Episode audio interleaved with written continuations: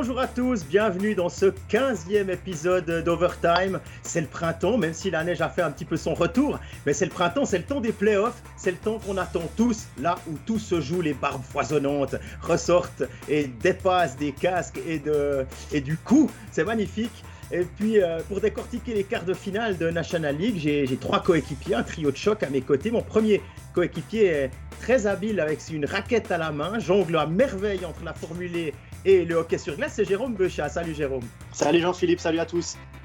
Le deuxième coéquipier du jour est devenu un habitué des expressions à double sens, un véritable dictionnaire français-québécois. C'est Jonathan Fillon. Salut Jonathan. salut Jean-Philippe, salut tout le monde. Et puis, euh, last but not least, mon troisième coéquipier est un habitué de l'émission, c'est Pascal Eberhardt. Salut Pascal. Salut Jean-Philippe, salut tout le monde. Voilà, je suis Jean-Philippe Presselwenger et Overtime, épisode 15. C'est parti. Pour commencer, vous qui nous suivez, hein, n'hésitez pas à interagir euh, dans les commentaires sous cette, euh, cette vidéo. Posez-nous vos questions, les remarques, tout ce que vous voulez dans les limites de, hein, dans les limites de la bienséance, évidemment. et puis, on tentera de vous donner une réponse euh, la plus satisfaisante possible. Évidemment. Jean-Philippe, euh, je crois qu'il y a une première euh, question déjà. C'est tout le monde remarque qu'il manque Stéphane Rochette. Je pense qu'on peut dire que voilà, il était simplement, il a un rendez-vous aujourd'hui, il pouvait pas être avec nous. Donc voilà, c'est pour ça qu'on a Jonathan à la place du Québécois. Voilà, on garde les bonnes vieilles habitudes d'un Québécois en haut à gauche. En haut à droite. En haut à droite. En haut à droite.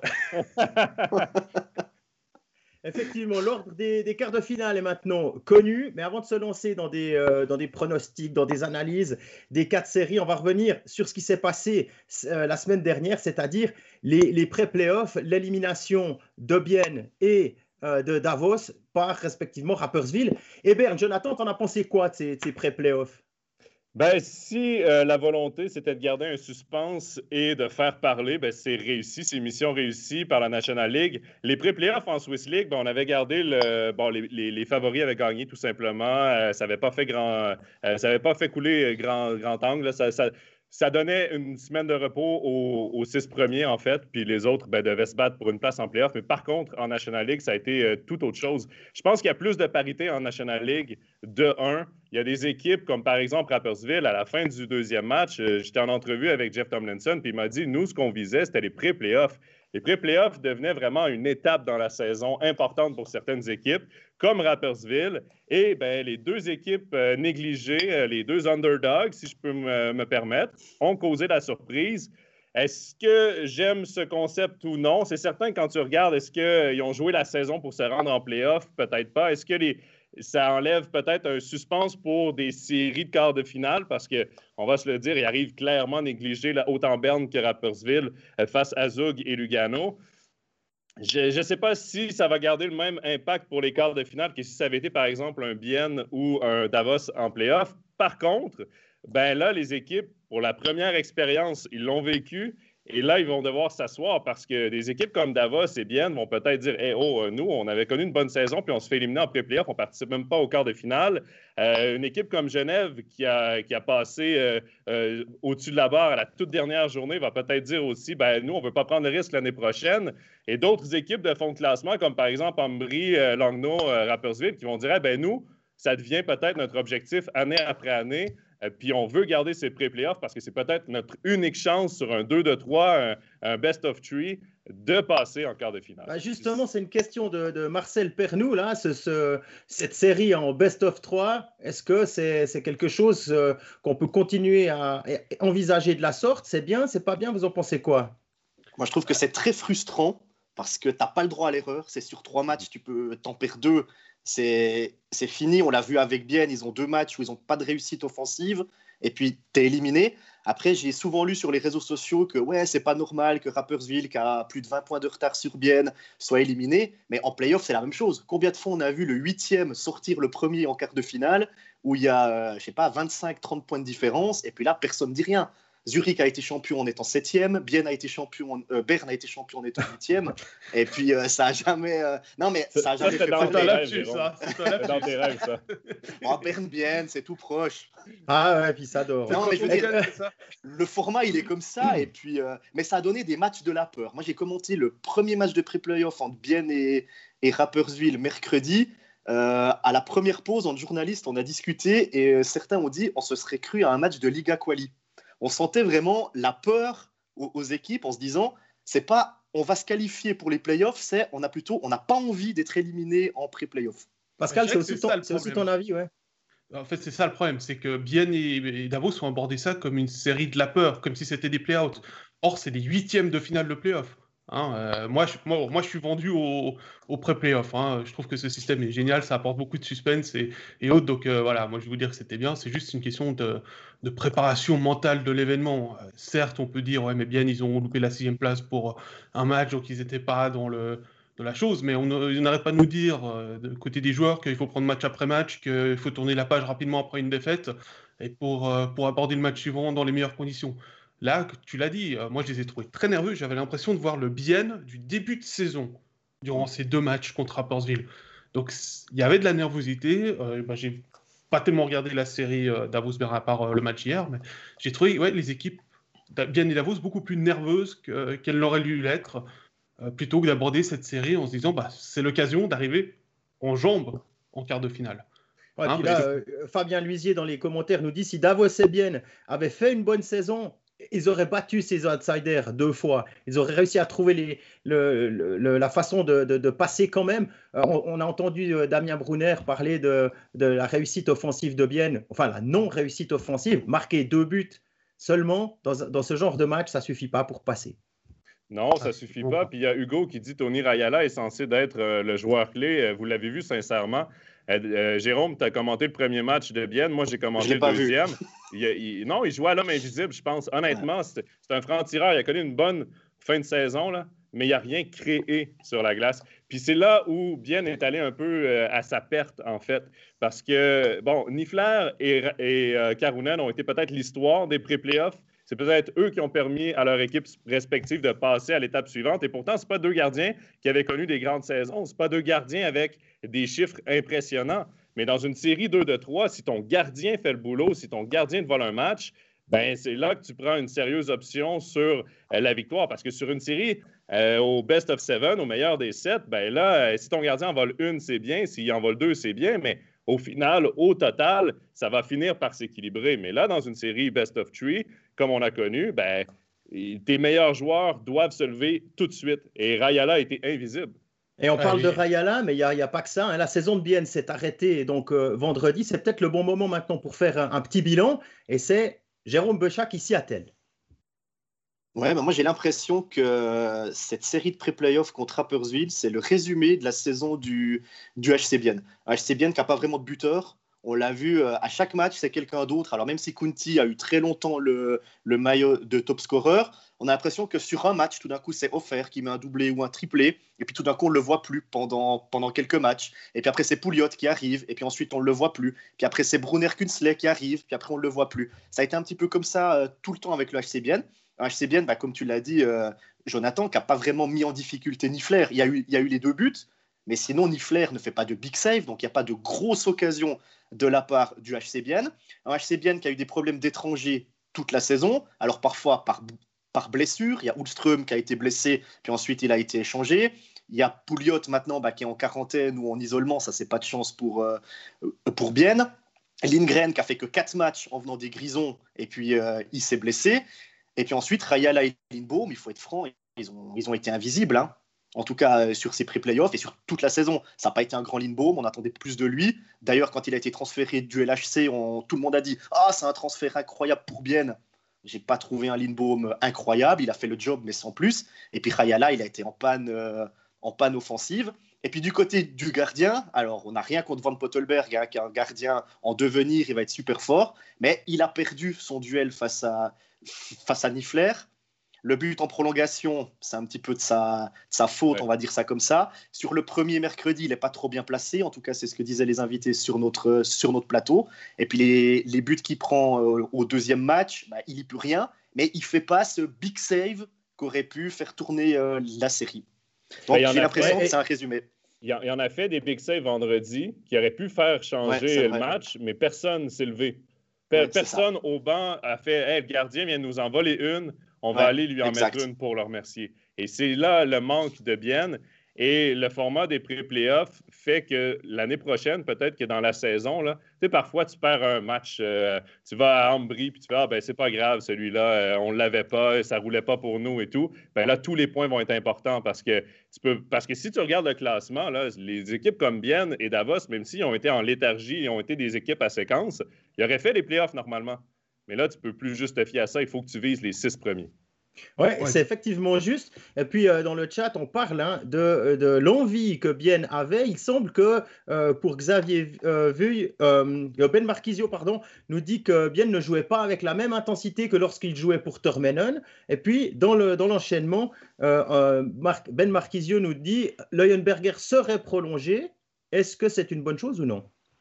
Alors pour l'envie, euh, j'ai aussi envie de dire que Rapportsville avait, a une bonne raison aussi de bien jouer, c'est le futur départ de Jeff Tomlinson. Hein.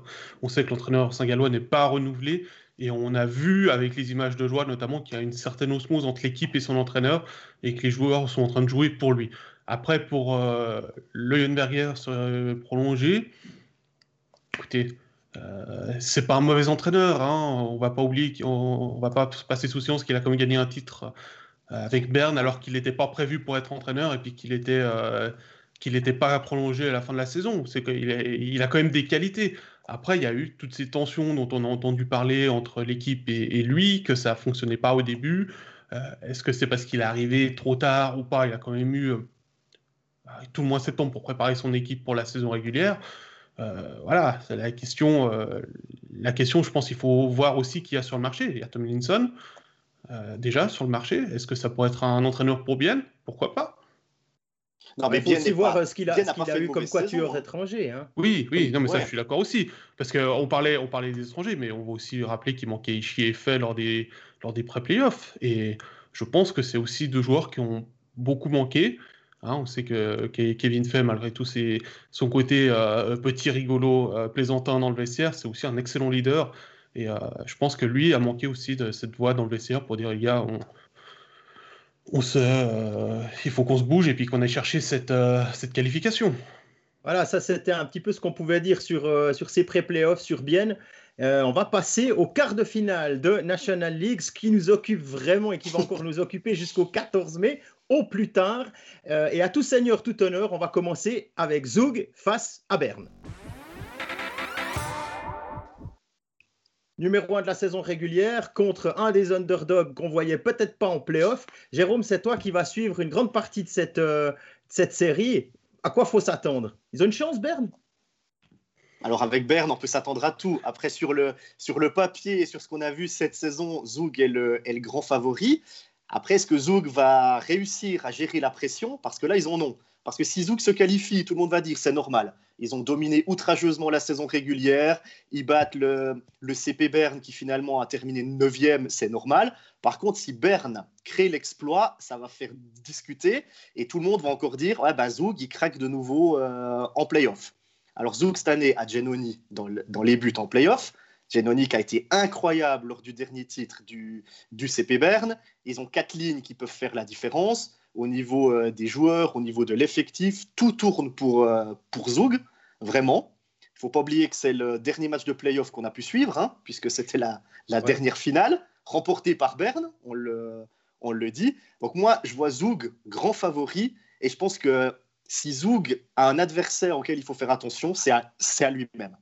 Ouais, il y a Jean-Claude Bercier qui se pose une question assez légitime, mais pourquoi Zug affronte Berne et pas Rapi? Pascal Ah bah, tu me poses une question. parce que c'est comme ça. Non, euh, mais, non, mais voilà. Euh, moi, j'avais entendu dire que c'est parce que c'est compliqué de réorganiser euh, en deux jours les, les, affiches des quarts de finale. Bah, J'ai de la peine à comprendre puisqu'on le faisait déjà en demi-finale et en, en demi-finale par le passé. Donc, c'est difficilement défendable quand le numéro 1, il doit jouer contre l'équipe la moins bien, classée, basta. Et là, là c'est vraiment... quelque chose que je comprends pas. C'est vraiment le point négatif, moi, qui m'embête, c'est de voir une équipe comme, comme, euh, comme Rappersville euh, ne pas défier le meilleur de la saison alors que tu as été dixième. Je, pense que ça aurait, été, ça aurait été pas mal aussi, parce que Rappersville aura une motivation supplémentaire, puisque pour faire un plaisir à Stéphane, qui n'est pas là, c'est le derby du Herzl, et on sait qu'il y, a une grosse rivalité quand même entre les deux clubs. Après, bah c'est peut-être pour protéger, pour protéger les deux meilleures équipes, parce que si vous faites jouer Zug contre le moins bien classé de ceux qui se qualifient en pré-playoff, du coup, Zug a trois adversaires potentiels, si je calcule bien. Et alors, quand tu as, 100, oui, mais ça, mais, ça veut dire que 83 points d'avance, ça change quoi que tu joues contre Rappersville ou contre Mais ça veut dire que si tu finis troisième et sixième, tu as directement ton quart de finale qui est mis et tu peux te focuser. Ça se dit ça? Tu peux être focus de, dessus. Alors que si tu es premier, finalement, tu as, as l'avantage d'être premier, mais tu dois te préparer plein de séries différentes. Donc c'était peut-être aussi pour ça, pour avoir peut-être que deux adversaires possibles et, Alors, et pas trois. Une question pour toi. Pas. Ils font comment en Allemagne, en DEL, où ils ont ce système? Ils font comment en euh, Beta ah. Ice Hockey League en ah, Autriche, hein, où ils, ont ce système? Ils font comment en non, non, je sais comment en Liga Ils font, bah, voilà. Euh, je suis désolé de dire ça, mais les autres oui, oui, sont capables de le faire. Mais si on garde, apporter peut-être une explication ouais. du pourquoi c'est ce, ce système-là. Mais c'est vrai que si on garde le format des pré-playoffs, ça, ce sera à changer parce que, bon, ça va, ça arrivera jamais. Là, on s'entend que les changes sont, sont nuls. Mais si c'est une finale Rappersville-Berne, c'est Rappersville qui a l'avantage de la glace.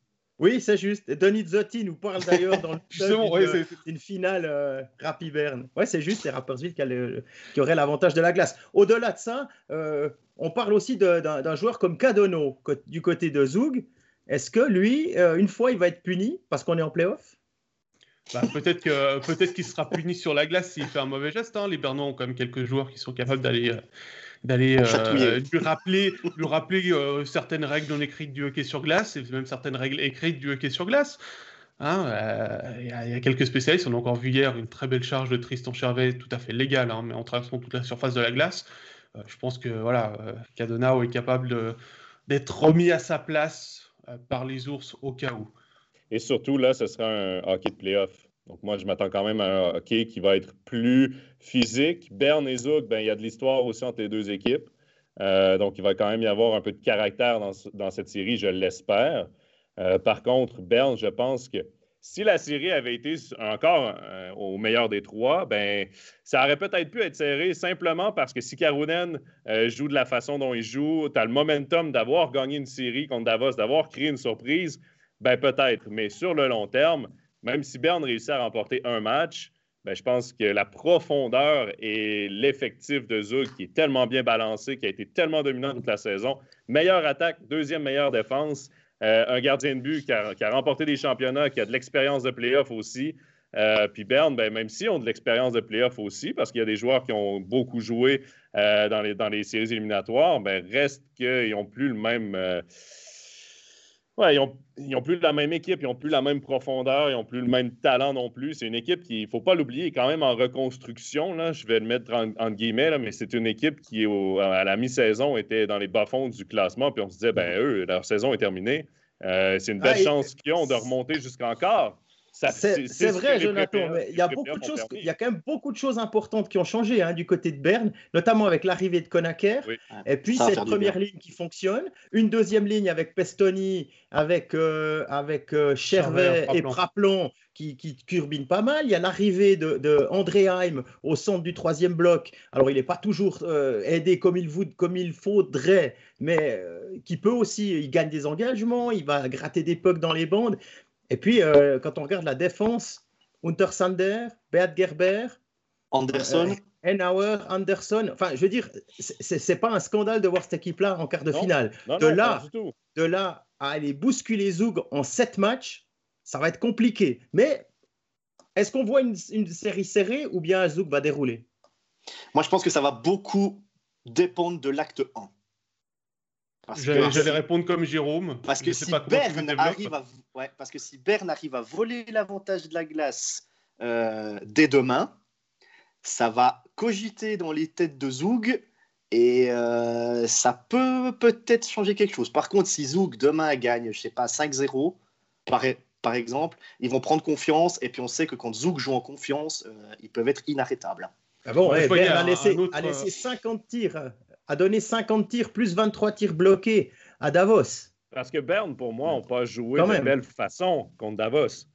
ils ont gagné grâce à Karunen, puis ils ont été opportunistes. Mais sinon, ils n'ont pas, pas euh, joué mieux que Davos de là à les surclasser ou à être convaincants dans la série de pré-playoffs.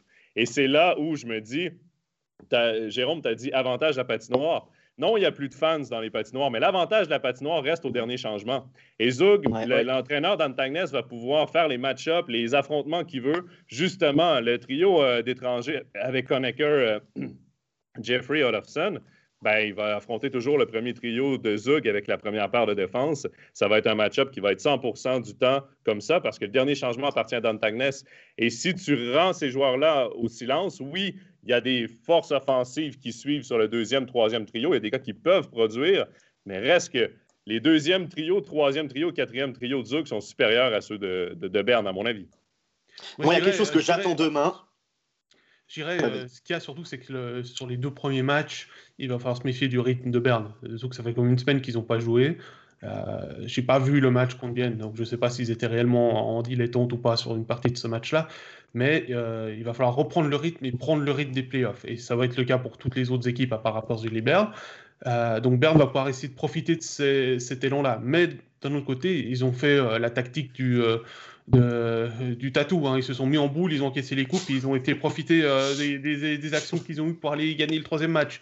Donc voilà, après, on nous dit dans les commentaires, je vois Bernard et là, qui nous dit faut pas oublier qu'il y a quelques saisons, Bernard était huitième, a été champion, ne l'oubliez pas. Oui, mais c'est pas la même équipe. C'est plus le même gardien, c'est plus les mêmes joueurs. Tous ceux qui étaient là euh, ont perdu euh, quelques, quelques kilomètres heure sur la glace aussi. oui, il y aura l'envie, mais en face, il commence quand même contre une équipe qui a sacrément dominé le championnat et qui sait comment gagner un quart de finale. Et, Berne a déjà gagné le championnat en étant huitième, mais je vous pose une question. Pour gagner un championnat, il faut un gardien de but. Est-ce que Karunen est un gardien de but qui peut remporter un championnat? Pour moi, non. Vutriche, peut-être dans quelques années, mais il est trop jeune, il manque d'expérience. À un moment ou à un autre dans la série, euh, ben, ils vont être surclassés par, par Genoni. En tout cas, moi, je me réjouis du premier shift de Tristan Chervet demain parce qu'on sait que le bonhomme, il est motivé comme peut-être personne l'est en, National League. Et je sens bien un premier chiffre de Tristan Chervet et aller mettre une boîte un jour de Zoug. Je ne sais pas lequel. Cadono, ouais, ou Martini ou Hoffman, je ne sais pas. Mais euh, si j'étais Zougois sur le premier chiffre de Chervet, j'éviterais d'aller vers la bande. Ouais, ouais bah, euh, Chervet, moi j'irais viser Cadonau parce que s'il y a Cadonau sur la glace et puis que tu vises Martini ou, Hoffman, tu risques de prendre Cadonau sur la tête. Ils, auront, ils auront tous les yeux très bien ouverts. Ça, c'est ouais. Ça, c'est, on a fait un peu le tour là maintenant sur ce Zouk Bern. On va passer à l'équipe qui a terminé deuxième de ce championnat régulier. Il s'agit de Lugano qui va accueillir Rappersville. Lugano, peut-être la meilleure euh, des équipes euh, en deuxième moitié de saison. Une équipe très convaincante. Par contre, je reprends un peu ce que Pascal a dit du tempo, du rythme de playoff. Ben, mine de rien, il y a une synergie à Rappersville. Quand ils ont gagné le deuxième match contre Bienne, la façon dont ils célébraient, on, aurait pu penser qu'ils gagnaient un titre. Pour eux, c'était inespéré de se rendre jusqu'en playoff. Ils ont un coach, je pense, qui, euh, qui, est aimé par les joueurs, qui est respecté, mais qui va partir. Je pense qu'ils veulent gagner, ils veulent tout donner. Et moi, c'est sur le premier match que je me dis peut-être que justement, Rappersville va entrer en force dans le match avec du rythme, voulant euh, se prouver tout de suite. Euh, et je pense que ça va être un peu plus serré, par exemple, qu'un Zug Bern, parce que Rappersville, dans la saison, sur six matchs, ont gagné trois fois contre, contre Lugano. Ont eu des ratés, mais ont quand même réussi à gagner. Et les matchs ont commencé dans la deuxième, entre les, les affrontements des deux équipes ont commencé dans la deuxième moitié de la saison parce qu'il y a eu des, des en raison de quarantaine et tout. Et c'est dans la deuxième moitié de la saison que Rappersville a réussi à gagner ses trois matchs face à Lugano. Donc, Lugano va être évidemment une équipe à surveiller tout au long des playoffs. C'est une équipe qui a été convaincante, c'est une équipe qui est bonne, qui est, euh, qui est bien coachée, euh, qui a plus de profondeur, qui a plus de talent que Rappersville. Mais je pense que ce petit aspect, dans le sport, il y a toujours des belles histoires, il y a toujours quelque chose euh, qui motive une équipe, ben, je pense qu'en ce moment, l'histoire de Rappersville, c'est ce qui va les motiver un peu, mais au final, je pense que encore là, une série au meilleur des sept, tu ne peux pas espérer passer quand tu es Rappersville face à Lugano. Moi, je vois quand même un, petit souci là-dedans, c'est que Rappersville, ils ont réussi leur saison. Donc, mhm. la motivation, euh, inconsciemment, les joueurs, ça va être bon, c'est bon, de toute façon, euh, on est arrivé en quart de finale, c'était notre but on peut pas, peut pas aller plus loin. Euh, on fait face à une montagne. Euh, est-ce que euh, Lugano va arriver de manière arrogante par rapport à, ça en disant on joue à Portsville, c'était le dixième, on a gagné le dernier match 5 0 J'espère que Serge Pelletier aura préparé son équipe pour pas justement entrer de cette façon dans, la rencontre. Je sais pas ce que Jérôme ou Jean-Philippe en pensent. Non, moi, je me fais pas de soucis. Hein. Serge Pelletier, il sait, il sait ce qu'il fait, hein, là, à Lugano. Euh, le seul petit bémol que je mettrais sur la présentation que Jonathan a faite cette série, c'est que euh, on sait que Lugano peut être un peu streaky. Hein. Tout d'un coup, il y a eu 6-7 euh, matchs où sans victoire. Et puis ensuite, ils ont enchaîné, je je sais plus combien, 17 sur 21, un truc comme ça. Alors, si c'est dans cette dynamique-là, il n'y aura pas de problème pour se débarrasser de Rappersville. Là non plus, ce serait une mauvaise idée. Comme tout à l'heure, perdre le premier à domicile, ça mettrait les, les, un petit peu de doute sous les casques. Et puis là, bah, il faudra l'expérience de, des, des, euh, des, leaders, des gens habitués. Il y a Arcobello, il y a Botker, on parle des, des, étrangers. Tim Heed en défense, qui est un des meilleurs, euh, si ce n'est le meilleur défenseur offensif. On peut parler de Gunderson et de Tom Ernest aussi. Schlegel, qui, fait, qui fait une super saison aussi. Incroyable. Mais qui n'a pas, pas eu une grosse expérience en playoff. On a souvent l'habitude de mettre les gardiens en avant quand ils ont un bon, un bon pourcentage d'arrêt, mais ça, c'est tout le système défensif devant lui, et puis le nombre de shoots et le type de shoot qu'il reçoit qui fait que sa saison est réussie ou non. Six blanchissages quand même, pour Schlegel, c'est, le record de la ligue. Après, pour Rappersville, ça, ça, va aussi jouer dans les têtes, parce que contre Bienne, ils ont accepté de subir le jeu, mais ça a été que deux matchs en trois jours. Est-ce qu'ils vont accepter de subir le jeu sur une semaine, sur une semaine et demie face à, face à Lugano. Et puis ça demande beaucoup de concentration parce que tu défends à 5, il faut pas laisser d'espace, il faut tout le temps boucher les trous, il faut suivre les meilleurs joueurs adverses euh, tout, tout le temps, il faut pas laisser un petit écart. Alors faire ça sur, euh, sur 120 minutes, ça peut le faire, mais sur 4 matchs, sur 5 matchs, sur 6 matchs, euh, s'il y en a un qui se déconcentre un peu, ça, peut, ça peut tout de suite faire des dégâts. Et puis on attend aussi la, la performance de Nifler, parce qu'il a été vraiment fort contre Bienne, est-ce qu'il peut tenir ce rythme encore euh, sur pas mal de matchs? Et puis, il faut pas oublier, et je pense que Lugano va mettre un peu plus de trafic devant Nifler et avoir des tirs un petit peu plus dangereux que ce qu'a proposé Bien. Et on parlait de Rappersville et puis de Tom Linson qui n'est pas prolongé. Pelletier ne sera pas prolongé non plus à Lugano. Bon, Tom Linson, c'est aussi son choix, hein, apparemment, de ne pas, de pas avoir voulu être prolongé. Ouais, c'est pas tout à ah. fait juste. Alors l'histoire, je sais pas, c'est un peu, un peu des deux. L'histoire de Tom Linson, elle est parce qu'il est arrivé il y a six saisons, il a gagné la Coupe de Suisse, il, est, il a été champion de Swiss League, il, a, il est monté en National League, puis là il décroche les playoffs. Je peux dire en six ans, c'est c'est compliqué. Il y a pire comme CV. Qu'on fait ça. Ah hein c'est incroyable. Il y a pire comme incroyable. CV. Il y a pire comme CV. Et lui, et euh, en fait, quand il y a eu les, les discussions, des premières discussions de, de reconduction de contrat, ils lui ont dit, écoute, t'es peut-être pas notre premier choix. Et je crois que ça, ça ne lui a pas plu du tout. Il a dit, écoutez, si après ce que j'ai fait, je ne suis pas le premier choix, eh bien tant pis. Donc voilà, on se rejoint un petit peu. Voilà, il faut savoir que le premier choix, mais pour revenir à Serge Pelletier, mais pour revenir à Serge Pelletier, s'il passe Rappersville ou qu'il sera en finale, parce que moi, je le vois très bien passer Rappersville et se rendre au moins au demi, et il y a l'équipe pour se rendre en finale, euh, comment tu justifies que tu ne le resignes pas? Moi, c'est ça ma question. Euh, que le coach ne fasse pas les playoffs ou qu'il se fasse éliminer en pré-playoff, ben, OK, on peut avoir des discussions, euh, tu, tu, mets en doute certaines décisions, certains trucs de la saison, mais qu'est-ce que tu veux remettre en, cause de, Serge Pelletier? S'ils se font sortir par Rappersville, là, ils vont trouver des arguments parce que l'équipe était mal préparée, l'équipe a, vu trop gros, a pris euh, à la légère une équipe comme Rappersville, tout ça, des, des raisons, ils vont en avoir, mais si Serge Pelletier passe Rappersville et peut-être même sera en finale, comment tu veux justifier qu'il n'est pas resigné? Pour moi? Ça, c'est un non-sens. Si. si. après, c'est ce qu'on euh, pouvait dire. Après, je pense qu'il y, a des remarques assez intéressantes dans les, euh, dans les commentaires. On nous parle des étrangers de, euh, de Rappersville et notamment Hugo qui nous demande comment est-ce qu'on trouve Steve Moses. bah, on parlait de Rayala tout à l'heure. Est-ce que vous l'avez vu?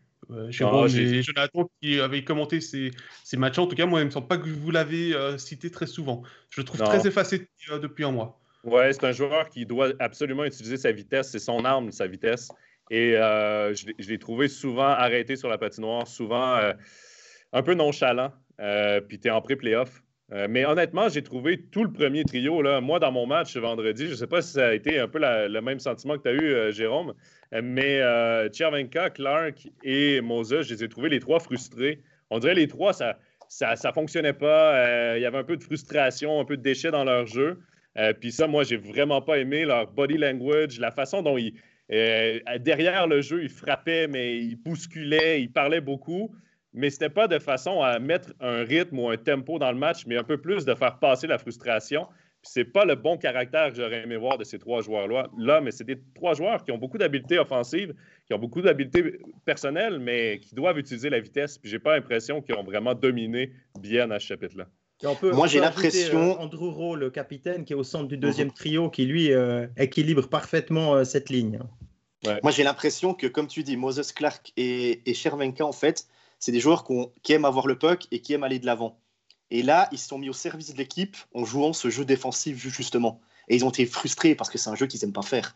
Mais je pense qu'ils ont mis le Rego de côté pour ces pré-playoffs. Et puis ils ont dit Ok, Tomlinson a fait un système défensif, on va appliquer ça, on est en pré-playoff. Et je pense qu'ils ont été frustrés à cause de ça. Mais, c'est vrai que chaque fois qu'ils récupéraient le puck, ils allaient de l'avant le, plus vite possible. Mais on le sait, quand tu es en défense et que tu n'as pas le puck, tu perds de l'énergie. Donc si ça fait 15-20 secondes que tu es en train de défendre parce que l'équipe adverse a le puck, au moment où tu récupères, tu n'as plus forcément encore cette énergie pour aller faire une contre-attaque et mettre le gardien adverse en, en difficulté. Donc, à voir aussi si. Euh, ils, vont être frustrés longtemps, ils vont être ah frustrés longtemps contre Lugano parce qu'ils vont, ils vont ah devoir jouer défensif. Ben, c'est ça, ouais. Euh, parce qu'ils vont, ils vont faire face à Arcobello. Euh.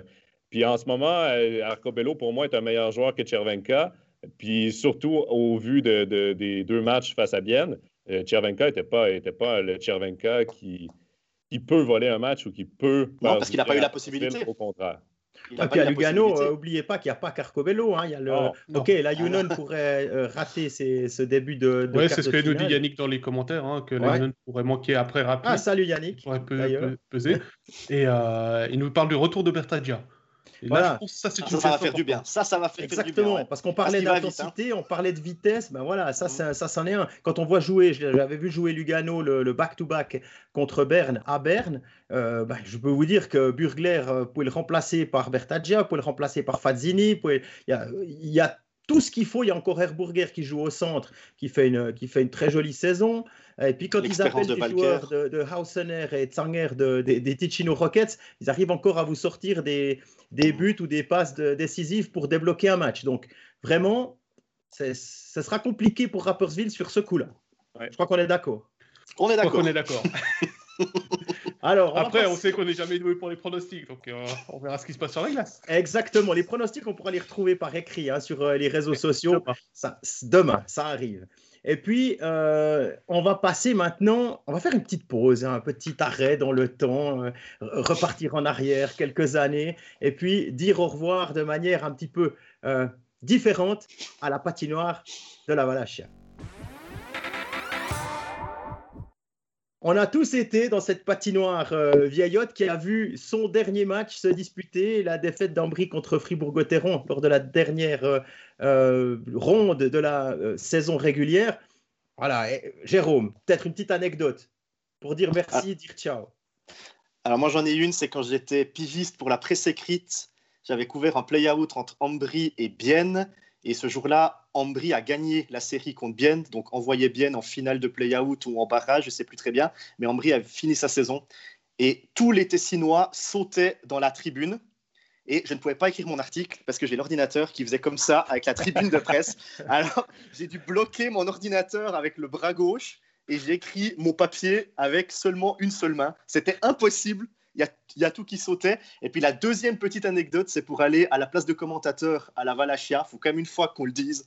On a une échelle d'abord à monter de 4-5 barreaux. Ensuite, on a une espèce d'escalier où on voit le vide en dessous. On doit se baisser pour passer sous une porte. C'est vraiment, c'est fort boyard, hein, il faut le dire. C'est fort boyard. c'est vrai, si jamais, si, vous voulez aller voir, vous pouvez aller sur le, sur le Twitter de Sven Schor notre collègue alémanique, il a fait une petite vidéo euh, hommage justement à cette, à cette montée dans, dans, les cabines. Mais avant, les cabines n'existaient pas. Hein. Donc ça, on commentait euh, les commentateurs. Moi, j'étais encore en presse écrite. Puis euh, j'ai une anecdote là-dessus, c'est que au moment d'écrire le papier, il y avait du vent et de la neige et ça neigeait sur l'ordinateur parce que le côté des supporters d'Ambry dehors, c'était c'était ouvert. Bon, Jonathan, tu as découvert ça à une arena un peu spéciale. Hein? Écoute, moi, j'avais l'impression de changer d'époque. Euh, littéralement, euh, j'en avais entendu parler beaucoup parce que, bon, j'ai commencé à MySports euh, l'année dernière. Ça fait quoi, un an et demi maintenant que je suis là. Puis tout le monde me disait, tu vas voir, quand tu vas aller à la Valachia, tu vas, Tu t'en croiras pas tes yeux. Et j'arrive, mon premier match à la Valachia, c'est euh, Ambry face à Lausanne. Et j'arrive un peu plus tôt euh, parce que je voulais me familiariser un peu avec mon environnement. Toutes les lumières sont fermées, il fait noir dans la patinoire. Et là, il fait froid, il fait froid. Et pour que moi, j'ai froid, je vous le dis, il faisait très, très froid. Donc, j'ai que ma lumière de téléphone pour essayer de m'orienter. Et là, je commence à voir de la neige sous le toit, puis je me dis, mais la, patinoire est vraiment pas fermée. Tu as accès à l'extérieur et tout. Et euh, Jérôme en parlait, la, place de commentateur. Euh, quand, je suis, quand je suis monté, messieurs, est-ce que, est -ce que je suis. OK, je suis revenu là? Je sais pas si euh, l'image bug un peu, mais euh, Jérôme en a parlé, la place de commentateur. Moi, j'ai un sac à dos quand je vais commenter avec, avec mon ordinateur, avec mes choses. Et, et à, ma grandeur, ben, je n'ai pas passé en dessous. Euh, j'ai essayé de me faufiler en dessous, puis mon sac a bloqué. ça, devait être, ça, devait être, épique de me voir monter là. Mais j'ai un regret de cette Valachia, c'est de ne jamais l'avoir vécu avec des spectateurs. Et ça, ben, c'est dommage, parce que ça devait être quand même assez magique comme, comme ambiance. Pascal, une petite histoire?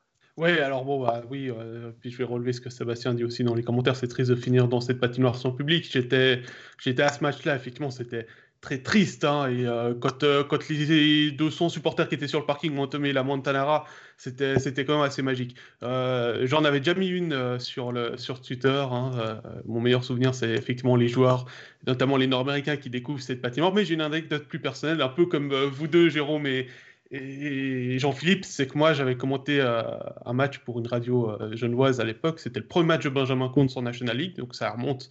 C'était un dimanche après-midi. Euh, et vous savez tous qu'à la Valachia, quand c'est les matchs en après-midi vers 5h, 5h30, donc oui, il y a une baisse de température, encore plus que, que d'habitude. Et pour cette radio, bah, on n'avait pas un micro-casque, on avait un micro à la main. Et pendant le troisième tiers, en fait, j'alternais la main qui tenait le micro parce que j'avais oublié mes gants. Euh, je mettais mes mains sous mes cuisses pour pouvoir les réchauffer. Et j'ai dit à l'antenne au moment, j'ai dit que j'avais commencé à geler. Et je suis comme Jonathan, je suis pas frileux. Donc euh, pour le dire qu'il faisait froid, bah ouais, voilà, c'était ça. Ouais, donc sous ces arches où hein, on a des chœurs ont battu un peu plus fort, des chants ont chanté, hein, des gens ont chanté un peu plus fort. Et puis le président Lombardi qui a expliqué que euh, l'âme de cette Valachia sera simplement transférée on va garder, le bâtiment ne sera plus euh, utilisé, mais la nouvelle patinoire dès le mois de septembre pour le début de la saison, à, on va dire un kilomètre et demi à vol euh, même pas, par la route, même pas, 380 euh, mètres à vol d'oiseau, voilà. ouais, mais ça ah, fait 450 mètres en bruit. Ah ouais, voilà. En tout cas, on se réjouit de, découvrir encore une nouvelle patinoire. ce sera bientôt le cas aussi à Zurich. il faut attendre encore une année. Et puis, pour les autres, eh bien, euh, à voir. Hein. On ne va pas entrer dans le débat de la nouvelle patinoire du bout du lac parce qu'on en a, pendant, on en a pour, 55 euh, ans. Non, mais ça, fait, ça fait 25 ans cette histoire hein, au bout du lac. Voilà, exact. Ensuite, donc, on, va refermer ce chapitre consacré à la vénérable Valachia et ouvrir celui euh, assez piquant de les, du quart de finale entre Fribourg et Genève. Voilà, ça c'est peut-être le, match le plus indécis de, tout ce qui nous est proposé. Fribourg qui termine troisième du championnat, euh, Genève sixième, mais avec un match en moins. Enfin, si on regarde, les, deux équipes sont très très proches. Deux bons gardiens, euh, deux bons power play, des quatuors d'étrangers qui, qui donnent le change. Et peut-être quelque chose qui fera la différence, il n'y a pas de public. On sait que les deux équipes mettent beaucoup d'émotions sur la glace et joue avec ce public, que ce soit à la BCF Arena ou au Vernet. Ça va être extrêmement serré. Euh, Pascal, comment tu vois cette série? Je dirais que c'est la série la plus difficile à pronostiquer. Euh, c'est difficile de voir qui euh, pourrait s'imposer. on va faire un petit rappel historique. Vous savez que j'aime bien l'histoire et, et, tout ça. Fribourg-Genève en playoff, c'est trois, trois, rencontres, trois victoires pour, euh, pour Genève, mais chaque fois, Genève avait l'avantage de la glace. Et Genève, sans l'avantage de la glace, n'a gagné qu'une seule série en playoff, c'était contre Lugano en 2015. Et puis, euh, Fribourg n'a gagné que deux matchs de playoff depuis la finale de 2013. Donc, voilà, ça c'est pour l'histoire. Après, je vois aussi euh, une remarque sur le QI des joueurs, j'ai envie de dire plutôt la nervosité ou la maîtrise des nerfs de certains joueurs qui pourraient être un facteur clé. On sait qu'à Genève, notamment Eric Fer, qui est un des, moteurs offensifs, perd facilement ses nerfs face euh, aux arbitres, face aux autres équipes. Il a passé 150 minutes euh, sur un mois de pénalité euh, et beaucoup pour de l'indiscipline. Euh, après, il va falloir aussi que Chris Di Domenico continue sur la même lignée que cette saison, où il était très discipliné. Il n'a pas pris de pénalité pour mes conduites. Et grand coup de chapeau, parce que en début de saison, moi, c'était ma plus grosse interrogation du côté de Fribourg. Après, au niveau, euh, c'est assez serré. Euh, au niveau des, deux équipes, comme tu l'as dit, les gardiens, les powerplay, les boxplay, euh, l'attaque, la défense. Il y a. qui c'est qui nous dit Il y avait une question sur. sur... J'ai perdu la petite question. Ah ben, je corrige puisque Patrick me corrige et m'a dit qu'il y avait une victoire contre Ambry en 2014. Alors c'était depuis 2014. Voilà. Merci Patrick Fazel. On peut pas. Ouais, bien joué. On peut parler euh, des. Est-ce qu'on peut convoquer les résultats de la saison régulière alors qu'on entame une série de playoffs? On peut. Alors l'avantage serait là aux aigles, assez clairement, 4 à 2. Mais est-ce que c'est est -ce c'est bien raisonnable hein? La question peut être posée parce que, euh, OK, les dynamiques sont différentes, les effectifs sont différents veux dire, il y a tellement de choses qui changent. On dit tout le temps, ah ouais, ça repart à zéro en playoff. Alors, pas tout à fait à zéro, parce qu'il y a des passifs, etc. Mais il y a, y a quand même des, choses qui. Il y a tellement de choses qui changent que c'est difficile de dire, OK, c'était 4 à 2 en saison régulière, ça va être 4 à 2 en playoff. Moi, j'ai de la peine à écouter ça.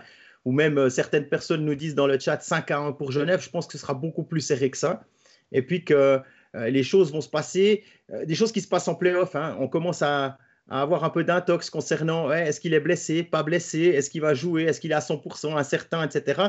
Et quand ça concerne des joueurs aussi importants que Victor Stalberg à, Fribourg ou euh, Rod et Richard du côté de Genève, je pense qu'on peut, euh, peut se poser des questions, hein, parce que ça, c'est vraiment les choses qui vont, qui, vont euh, changer la donne.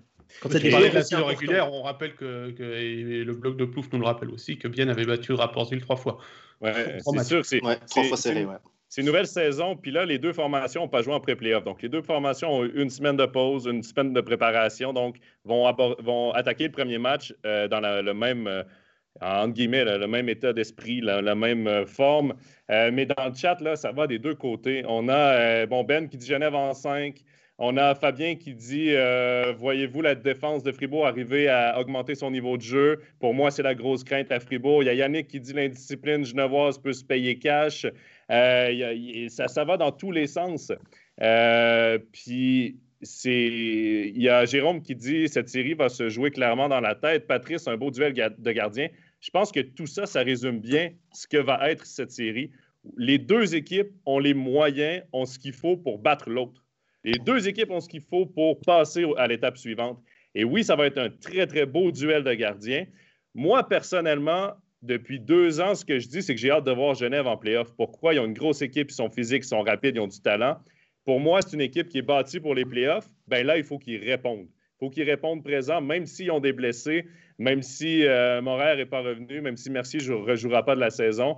Euh, là, ils doivent prouver. Ils ont un jeune gardien avec euh, pratiquement pas d'expérience de playoff, euh, mais qui a fait ses preuves en saison régulière. Donc, moi, j'ai un petit penchant vers Genève dans cette série-là, simplement parce que ça fait deux ans que je me dis que cette équipe-là est bâtie pour les playoffs. Mais on verra, parce que Fribourg est capable de battre Genève. Ils ont un Reto Berra qui est un des meilleurs gardiens en Suisse, si ce n'est pas dans le top 3 des meilleurs gardiens en Suisse. Là, euh, il, a fait, et il, arrive en playoff. Il peut mener son équipe. Lui, il peut voler une série à lui-même. C'est, ce genre de gardien-là, Reto Berra. Donc, ce serait intéressant de hein. voir. Et puis, tu parles de, la défense, mais si on regarde, si on prend les noms des, défenseurs euh, genevois valides, vous avez euh, Tom Ernest, OK, pas de souci. Tom Ernest, Jacques ça tient la route, il n'y a aucun, aucun problème. Puis ensuite, il y a Fulmin, il y a Lecoultre, il y a Guébet, il y a Smons. Sans, sans et, Mercier, ça perd beaucoup de profondeur, cette défense, quand même. Mhm. Et il y a probablement même. C'est peut-être Cast hein, qui va faire, qui va aussi euh, être intégré dans une paire défensive, si, euh, étant donné que Mercier est toujours blessé à sa main, va devoir se faire euh, opérer. On lui souhaite d'ailleurs un bon rétablissement, comme aux autres blessés de la série. Puis que tu regardes du côté de Fribourg, il manque personne. Tu joues avec les sept mêmes depuis longtemps. Alors oui, ils n'ont pas peut-être la, la, vitesse euh, d'un Lecoultre, par exemple, mais par contre, il y a euh, une masse d'expérience. Il y a d'autres qualités. Moi, j'attends beaucoup de ce quart de finale. Déjà, le duel Berra-Desclous, je pense qu'il va être euh, très, très beau. avec deux gros gardiens qui ont quand même fait la différence cette année, hein, parce que Fribourg est là où il est, parce qu'il y a un Reto Berra dans les buts, et puis Genève peut aussi dire merci à, à, à Desclous. Donc là, je m'attends vraiment à un gros duel, un gros duel d'étrangers, avec un défenseur et trois attaquants dans les, dans les deux équipes. J'attends beaucoup de stack numéro 1 aussi, parce que ça va aussi donner le rythme pour, euh, pour les matchs suivants. Et là, il y a peut-être un petit avantage pour Genève, parce que j'ai l'impression que Genève peut plus facilement changer son style de jeu. Genève peut dire aujourd'hui on prend le puck et puis on va à fond, on vient comme des avions. Genève peut aussi dire ok aujourd'hui on fait le dos rond on a les joueurs pour jouer en contre-attaque, un petit peu à la Rappersville. Genève peut aussi dire ok aujourd'hui on va jouer physique, on va mettre des boîtes, on va aller euh, mettre la pression sur tout le monde. Et j'ai pas l'impression que Fribourg peut beaucoup changer son jeu. Donc là, il y a ben peut-être un petit avantage pour Genève. Ben Marquisio euh, fait remarquer que j'ai oublié Carrère hein, dans la liste des, des sept. Effectivement, il y a Roger Carrère qui fait euh, une très jolie saison d'ailleurs. Et puis, Ben Marquisio qui enchaîne en parlant de la défense fribourgeoise qui peut être dépassée par Omar et compagnie. Pascal, c'est aussi ton avis? Bah, on parlait de la vitesse de la défense de, Fribourg. Ce qu'il va falloir jouer, c'est justement sur cette expérience dont tu parlais, Jean-Philippe. Clairement, euh, des Fourrer, des Aplanalp, euh, des Chavaya, des Gunderson, ils savent se placer aussi pour mm. ne pas forcément être pris de vitesse par, euh, par les joueurs adverses. Et c'est là où il va, falloir, il va falloir être très intelligent, beaucoup anticiper, car c'est clair, remarque est, est, plus rapide. Mais après, si, si les attaquants défendent bien aussi, ça peut être une solution pour museler ces joueurs euh, qui sont censés être plus rapides. On parle là de, l'expérience de Béra en playoff. Le bloc de Plouf nous le demande. Bah, c'est 16 matchs. C'est euh, 4 matchs avec Davos et 12 matchs avec Bienne. Euh, voilà, ça, c'est l'expérience de Reto Béra en playoff. Hein. On ne parle pas de relégation ou de, de play-out où il a aussi pu jouer avec, avec Bienne notamment. Et puis, oui, Desclous euh, connaît, connaît comment gagner une, une série de playoffs. Il, était, il avait été champion de Swiss League ou de Ligue B avec, avec le HC Joie. Mais si on prend l'expérience de Desclous en, Liga à l'époque, euh, il, devait remplacer, il a dû remplacer notamment Thomas Stéphane. Euh, ces quatre matchs, euh, pas très bons. Hein, il est à 85% d'arrêt sur les, sur les matchs. Mais c'est clairement plus le même homme. Hein. Non, c'est clairement plus le même homme. Mais Béra non plus, c'est plus le même homme. Depuis qu'il a quitté ses derniers matchs de playoff en carrière, c'est avec Bienne. Oui. Donc c'était en 2013. Exact. Et puis, est-ce qu'on est qu'on dit un petit mot du coaching? Parce que c'est deux coachs qui vont découvrir les playoffs en tant que coach. Hein. Évidemment, Christian Dubé euh, a, multiplié les, les, euh, présences en playoffs et même été champion euh, avec Berne. Et puis, Patrick Aymon, lui, connaît les playoffs, mais au niveau junior, où il a eu du succès avec les, les élites A. Vous, vous pensez quoi du coaching sur cette série, Jonathan? Ben, on parle que ça va être tellement serré à tous les niveaux. Je pense qu'au coaching aussi. Et qui va gagner, ça va être l'équipe la mieux coachée. Je pense que ça va jouer aussi derrière le banc parce que euh, dans le coaching, euh, oui, il y a le plan de match, il y a tout, il y a tout, mais gérer un banc en situation de match, surtout en playoff, d'être capable de changer le momentum, d'être capable, euh, si tu te fais, si Genève sort euh, hyper intense et frappe tout, ben, Christian Dubé doit réussir à calmer son banc. On parlait de Di Domenico. Di Domenico, c'est le genre de joueur, justement, qui peut perdre la tête dans un match trop émotif. Ben, il faut que Dubé soit capable de le calmer au banc, de le garder focus sur ce qu'il fait bien, parce que Di Domenico est un des meilleurs joueurs du championnat quand il reste dans sa game et quand il ne perd pas la tête. Et, c'est là où, euh, ben, oui, le coaching est hyper important. Et, euh, c'est encore là deux coachs qui ont fait leur preuve tout au long de la saison et qui là vont faire face euh, l'un contre l'autre. Et pour moi, c'est vraiment la série qui va être probablement la, qui, va soulever le plus de passion, qui va être la plus intéressante. Moi, c'est comme ça que je l'entrevois. Après, on a, deux styles de, coach totalement différents. On sait que Christian Dubé, il adore, il, pose ses noms sur sa feuille de match, il fait ses lignes, et puis après 10 euh, minutes de jeu, il commence à complètement modifier parce que ça, permet aussi de garder ses joueurs sous tension et euh, très attentifs, tandis que Patrick Aymon est un peu plus relax. Euh, il va plutôt suivre le, cours du jeu. S'il y a besoin de changer quelque chose, il va le faire. Autrement, il va regarder ce qu'il avait décidé. Alors, je ne parle pas au niveau euh, de la rotation des lignes, mais au niveau de son, line-up, de son alignement, dans la façon de, gérer. S'il a décidé que Mark sera bon avec, euh, avec Winnie qui est fait au, début du match et que ça marche, bah, il va les laisser comme ça. Tandis qu'on peut avoir, on voit souvent que Christian Dubé il change son troisième joueur sur ses duos. Oui, c'est effectivement le, cas. Euh, le staff je ne vois prolonger avant les playoffs. Belle preuve de confiance. Patrice Chapuis, là, qui pose la question. Ben, pour moi, c'était la chose à faire parce que tu arrives en playoff, la tête tranquille. Tu veux pas. Mine de rien, Serge Pelletier arrive en playoff un peu le couteau sous la gorge à Lugano. Ben là, tu dis à tout le monde écoutez, nous, on a confiance en vous, on est, on est satisfait des résultats depuis deux ans. Maintenant, ben, vous avez un contrat en poche, on veut aller le plus loin possible en playoff, on veut bâtir avec vous derrière le banc. Euh, ça enlève un certain stress, puis ça permet d'avoir la tête 100% dans les playoffs, même si je ne doute pas que Serge Pelletier a la tête 100% dans les playoffs, mine de rien. C'est des soucis qui peuvent rester quand même. Et euh, ben, moi, je trouve que c'était la décision à faire, au bon moment surtout. Question dans le chat, on nous demande laquelle des deux équipes, Fabien Luisier pose la question, laquelle des deux équipes est la plus imprévisible? On peut tout voir. Hein. J'attaque avec ça parce que euh, mais... quand on regarde, quand on ce que je est capable de montrer euh, cette saison, euh, que ce soit contre Davos notamment, hein, où on gagne largement puis on se fait, on se fait reprendre, ou l'inverse. Et puis, et puis Genève, là où on l'attend pas, eh ben, réussit à gagner quand ça va pas, ou bien l'inverse, tout à coup un coup de mou contre une équipe que, à par exemple. Ouais. ouais c'est relativement inexplicable domine atrocement au niveau des tirs cadrés et encaisse trois buts en 9 tirs. Mhm. Ouais, bah ça c'était la dernière confrontation en, saison régulière. Voilà, mais, la, mais la plus imprévisible pour moi, c'est peut-être plus Genève parce qu'ils ont eu une saison avec des hauts et des bas plus que Fribourg. Fribourg, oui, ils ont perdu contre les équipes de tête du championnat, là, ça on le sait. Ils ont ramassé beaucoup de points contre des équipes de fin de, classement. Mais ils ont quand même fini par battre tout le monde. Hein. Ils ont fini par battre tout le monde, puis ils ont eu une saison quand même assez, euh, assez constante. Et tu vois, on sait, on, voit bien là, les, trous dans l'alignement ou les, défauts, entre guillemets, de Fribourg. On les voit. À Genève, ils ont tout pour gagner, puis parfois ils sortent des, des, des euh, prestations incroyables, puis d'autres fois, c'est de héros à zéro. Donc, c'est c'est là où ils doivent trouver une certaine constance. Moi, j'ai trouvé Genève en manque de constance cette année. C'est peut-être pourquoi ils ont, dû se battre pour le top 6 jusqu'à la toute fin. Alors que Fribourg a fait preuve de plus de constance tout au long de la saison. Moi, j'ai l'impression qu'on sait un peu plus à quoi s'attendre de Fribourg. Et si on marque est invisible, si Fair par la tête et, fait trop, et, prend trop pénalité, ben c'est là où ça devient, ça devient un peu plus imprévisible comme jeu là, il y a une, remarque de Ben Marquisio qui nous dit Pas de public peut avantager, Fribourg au vu de son public qui peut être toxique. dans l'idée, si ça ne fonctionne pas comme il faut. Euh, est-ce, que ça, on peut l'entendre? On sait que le canton de Fribourg vit pour euh, son équipe de hockey. Est-ce que euh, toxique? Je ne sais pas. C'est vrai que Après, après j'ai plus l'impression que Ben est supporter de Genève, donc c'est plus une provocation sur l'utilisation du terme toxique.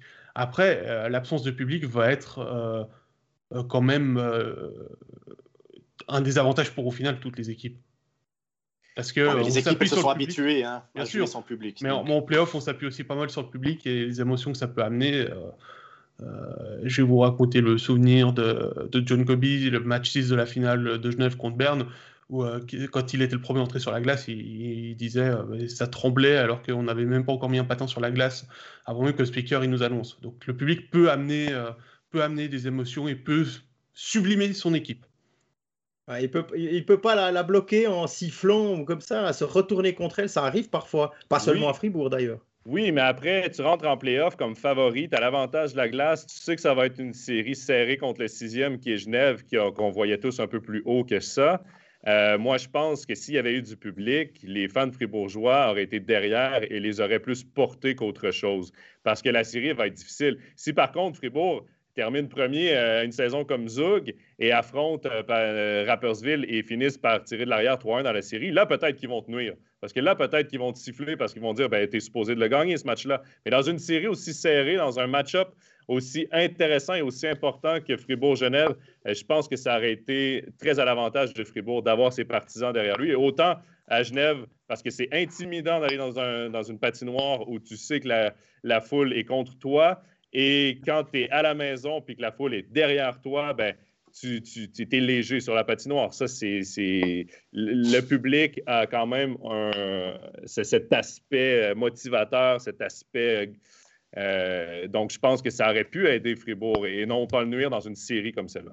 Bon, ça c'est, on va, on va, on va clore cette série-là en rappelant que forcément il y aura une équipe romande en demi-finale et c'est peut-être la. C'est la bonne nouvelle. au moins une, parce qu'il y en a une autre dans le quatrième quart. Lausanne qui jouera contre Zurich, qui peut aussi trouver sa place dans le dernier carré. Et Lausanne-Zurich, c'est Pascal qui va s'en occuper, en tout cas en partie.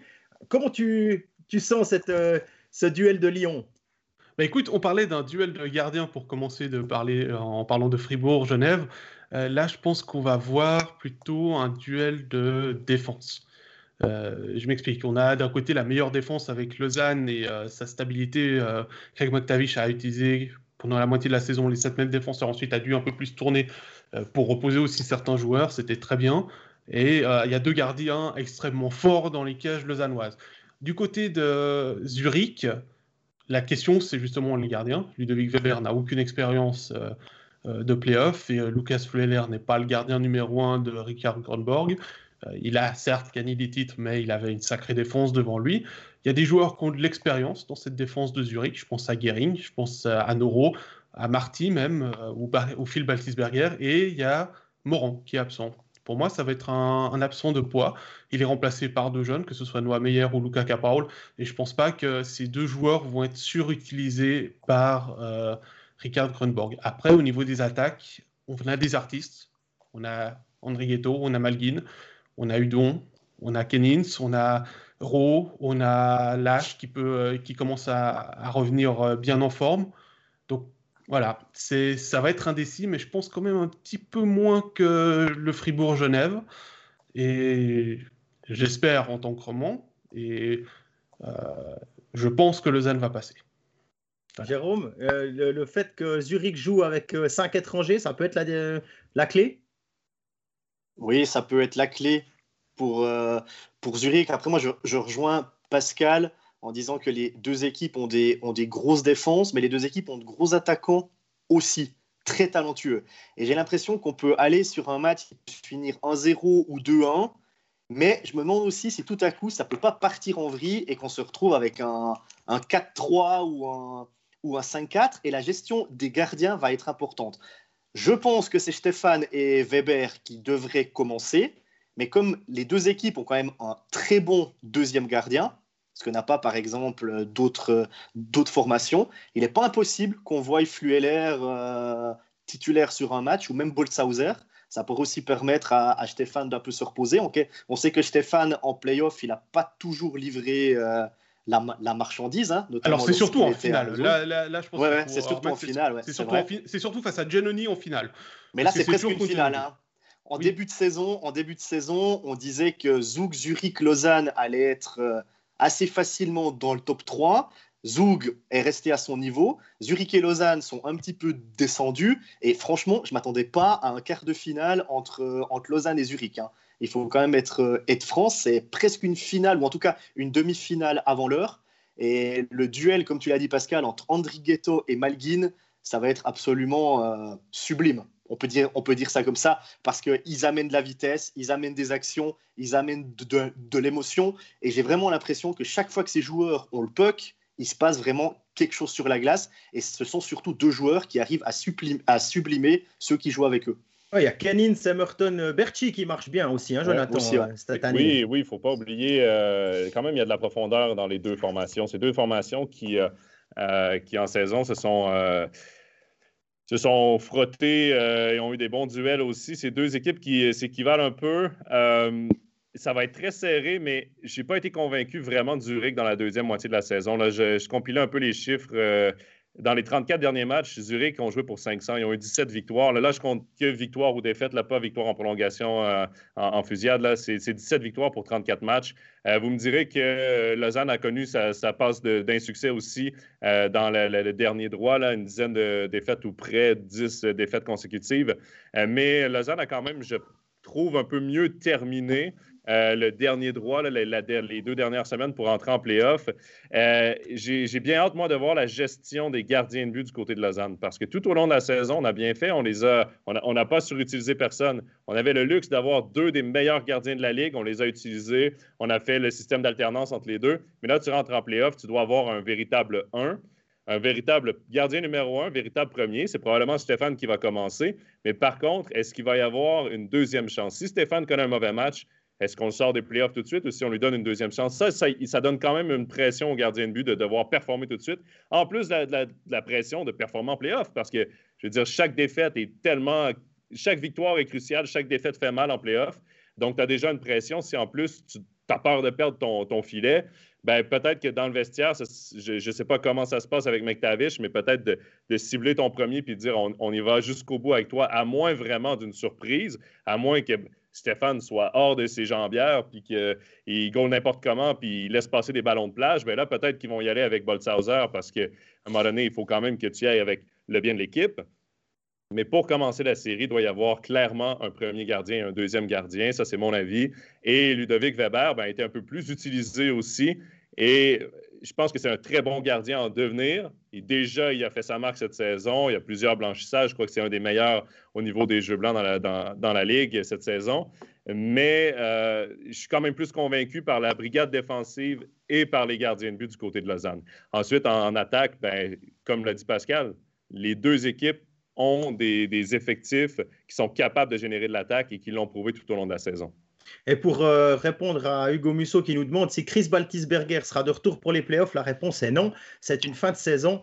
Il ne sera pas là et c'est euh, très dommage. Hein. Il, y a, eu d'ailleurs euh, dans un journal alémanique de boulevard, le Blick, hein, pour ne pas le noter, une, un, sondage qui a été fait au sein des, des, différents portiers de la Ligue qui disait quel est le, joueur qui vous embête le plus devant le filet pour rester euh, dans, les clous euh, Et puis, euh, alors, il y a celui qui est sorti grand gagnant de tout ça, c'est Chris Baltisberger. Et ça, c'est effectivement un, moins pour le, le ZST. Maintenant, ah, concernant les gardiens, concernant les gardiens, avec le rythme que Lausanne a eu, ils ont eu maintenant une semaine pour se reposer, mais le rythme a montré qu'ils étaient interchangeables, ces gardiens partir avec un numéro 1, c'est euh, gagner un petit peu de, de, calme, mais tu le gardes pour combien de temps quand tu sais que le deuxième est possible et que tu joues tous les deux jours?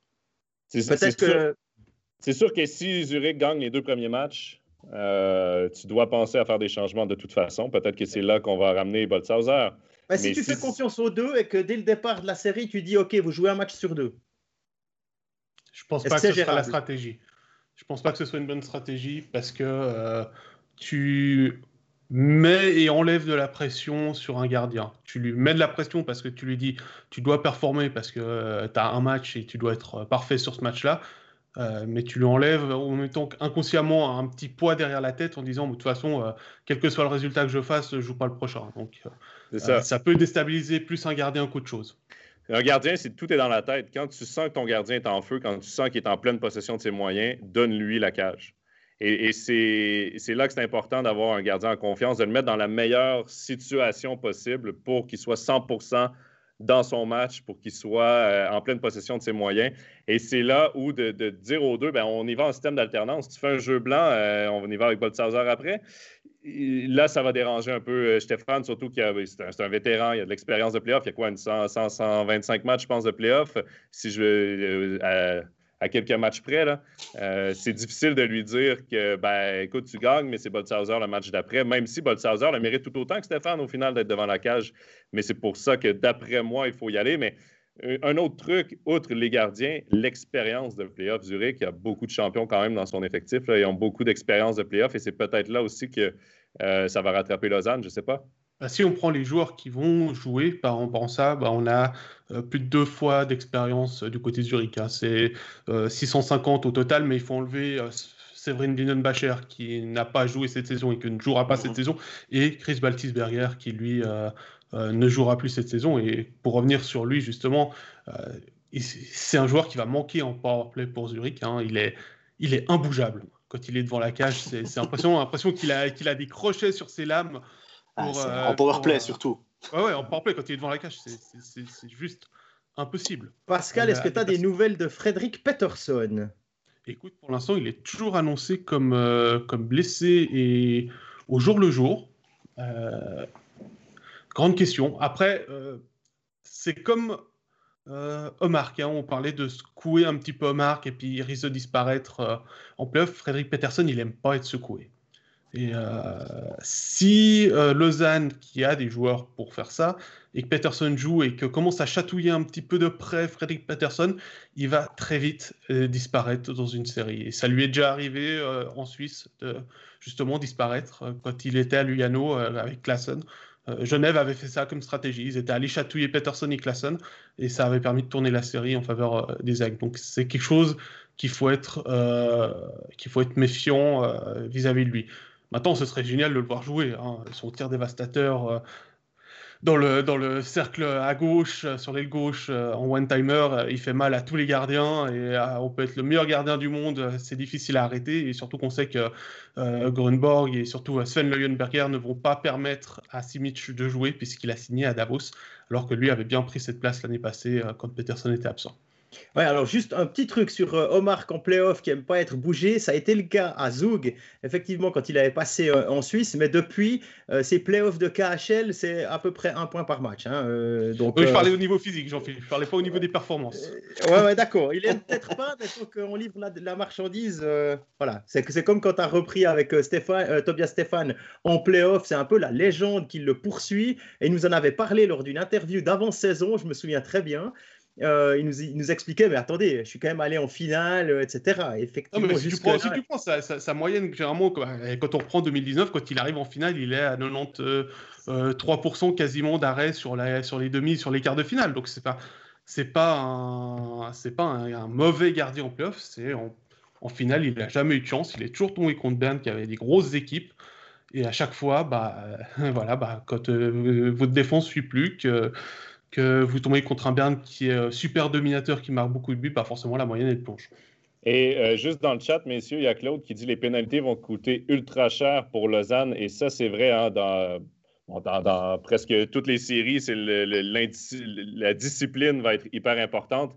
Mais on sait que les unités spéciales du côté euh, de Lausanne ne sont pas top. Ils ont eu des difficultés en power play. Euh, ça a été difficile, 11e seulement, mais en infériorité numérique, ça s'est replacé vers la fin de la saison, 6e, mais Zurich est deuxième euh, mm-hmm. en saison régulière. Donc, les unités spéciales de Zurich sont supérieures à celles de Lausanne. Donc, oui, il faudra être euh, hyper discipliné, mais ça, ça tient dans toutes les séries. Oui, effectivement. Et puis, on peut aussi avoir une petite lueur d'espoir hein, pour le power play lausannois qui est en train, qui est finalement en fin de saison, a quand même réussi à améliorer ses statistiques notamment, euh, jusqu'à, notamment avec euh, Charles Ludon, hein, qui avait été euh, longtemps absent.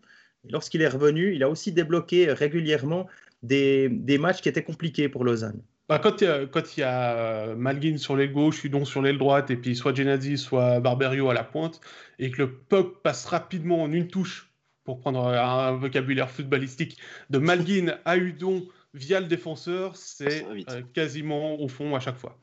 Et c'est beau après, Après, il y a aussi euh, la forme physique. Il hein. ne faut pas oublier qu'on va jouer tous les deux jours. Ça va être match, pause, match, pause, match, pause. Et ça, euh, il faudra prendre le rythme. Et c'est là qu'on va voir que s'il y a une équipe qui se qualifie en demi-finale en 4-0 ou 4-1 par rapport à d'autres équipes qui iront peut-être à 4-3, ça pourra faire aussi la petite différence en demi-finale, voire en finale. Donc il y a aussi au niveau des entraîneurs, mais là je ne parle pas forcément pour euh, Lausanne et Zurich, mais pour tout le monde, une gestion à ce moment-là. Ça veut dire que quand, par exemple, tu as un acte qui est, où tu perds 3 ou 4-0 ou que tu le gagnes 3 ou 4-0, il faudra aussi à faire un petit peu reposer tes leaders, faire jouer un peu plus ton troisième bloc, ton quatrième bloc, etc. Donc euh, ça va être peut-être plus des playoffs tactiques aussi que ce qu'on a vu jusqu'à maintenant. Disons que les entraîneurs ils vont certainement prendre la, tactique de euh, ils sont entraînés aujourd'hui et c'est certainement le dernier entraînement mmh. pour, euh, euh, un vrai entraînement plénier avec tout le monde sur la glace des quarts de finale. Euh, demain, un petit warm-up pour vérifier deux, trois aspects tactiques. Et puis mercredi, ce sera facultatif.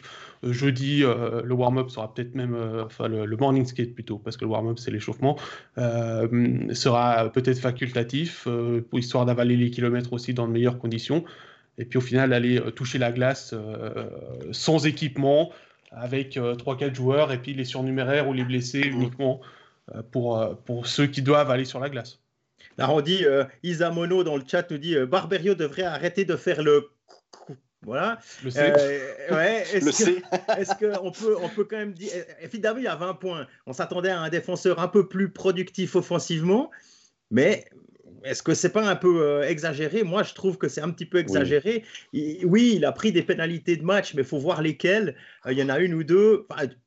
Ah, la dernière était stupide. Voilà, la dernière, le sous-footing sur Sprunger, rien à dire. Mais les deux premières, le petit coup sur les doigts, voilà, parfois ça passe en deux minutes, parfois c'est rien du tout. On espère aussi peut-être que cette ligne, hein, au niveau des pénalités, au niveau des arbitres, euh, ça sera suivi et dans toutes les séries pareil. Et surtout, surtout, surtout par série. Euh, pas qu'une série se joue sur une, euh, une, inattention ou, une mauvaise interprétation arbitrale. Tu parles par exemple d'un check de Cadonau sur Chervet qui l'envoie en fin de saison et qui n'est pas sanctionné euh, ni sur la glace ni dans les bureaux. Mais ça peut, ça peut être ça, mais ça, peut, ça peut aussi être euh, un puck qui n'est pas bloqué et puis un peu euh, qui, est poussé au fond par un joueur comme Gillian Colère. Bon, il ne sera pas en playoff, mais enfin voilà, cette situation-là, elle a vécu il n'y a pas si longtemps. Remue le couteau chez les Célandais. Voilà, je suis désolé, hein, mais ça, voilà, ça, ça. Non, mais c'est vrai, c'est vrai, ça peut jouer, ouais. Une série peut jouer là-dessus, effectivement. Mais pour revenir à Barberio, moi, il y a une chose que j'aime euh, de Barberio, c'est que oui, il peut être le carrière. Oui, euh, je m'attendais peut-être à plus offensivement de lui cette saison. Mais par contre, il a gagné en LHJMQ chez les juniors. Il a gagné en AHL. Euh, donc, deux fois champion quand même dans des, dans, des, dans, des, dans des circuits qui sont assez compétitifs, qui sont professionnels pour la AHL et qui sont très difficiles à gagner. donc, ça, c'est une expérience aussi qui amène dans le vestiaire de Lausanne, qui est peut-être en manque de euh, cette expérience que Zurich a en playoff. Là, peut-être que Barberio va. Euh, il a un C sur le, sur le maillot, ben, c'est peut-être là où il va amener vraiment ce leadership de capitaine. Ouais, tous les capitaines seront importants, ça c'est une certitude. Eh ben, on arrive gentiment au, bout de cette émission, de ce 15e overtime de, de la saison, ou de l'histoire même. N'oubliez pas que vous, puissiez, vous pouvez nous retrouver euh, sur euh, plusieurs plateformes en podcast, hein, Apple Podcast, Spotify, euh, qu'est-ce qu'il y a encore Qu'est-ce qu'on a? YouTube, SoundCloud, enfin tout ce que vous voulez. N'oubliez pas, abonnez-vous, comme ça vous n'en ratez aucun. Et puis, soyez prêts, car demain, le, studio euh, commence un petit peu plus tard, 5 minutes plus tard, 19h30. Vous retrouvez Alex, euh, Stéphane et leurs invités pour cette première soirée de, de National League et de Playoff. Messieurs, merci Jérôme, merci, Pascal. Merci, euh, et merci Jonathan d'avoir euh, participé à, ce 15e épisode. Et puis, euh, il me reste à vous souhaiter une excellente fin de journée, une bonne semaine et vivement demain que ça commence. Allez, ciao. À demain, bye bye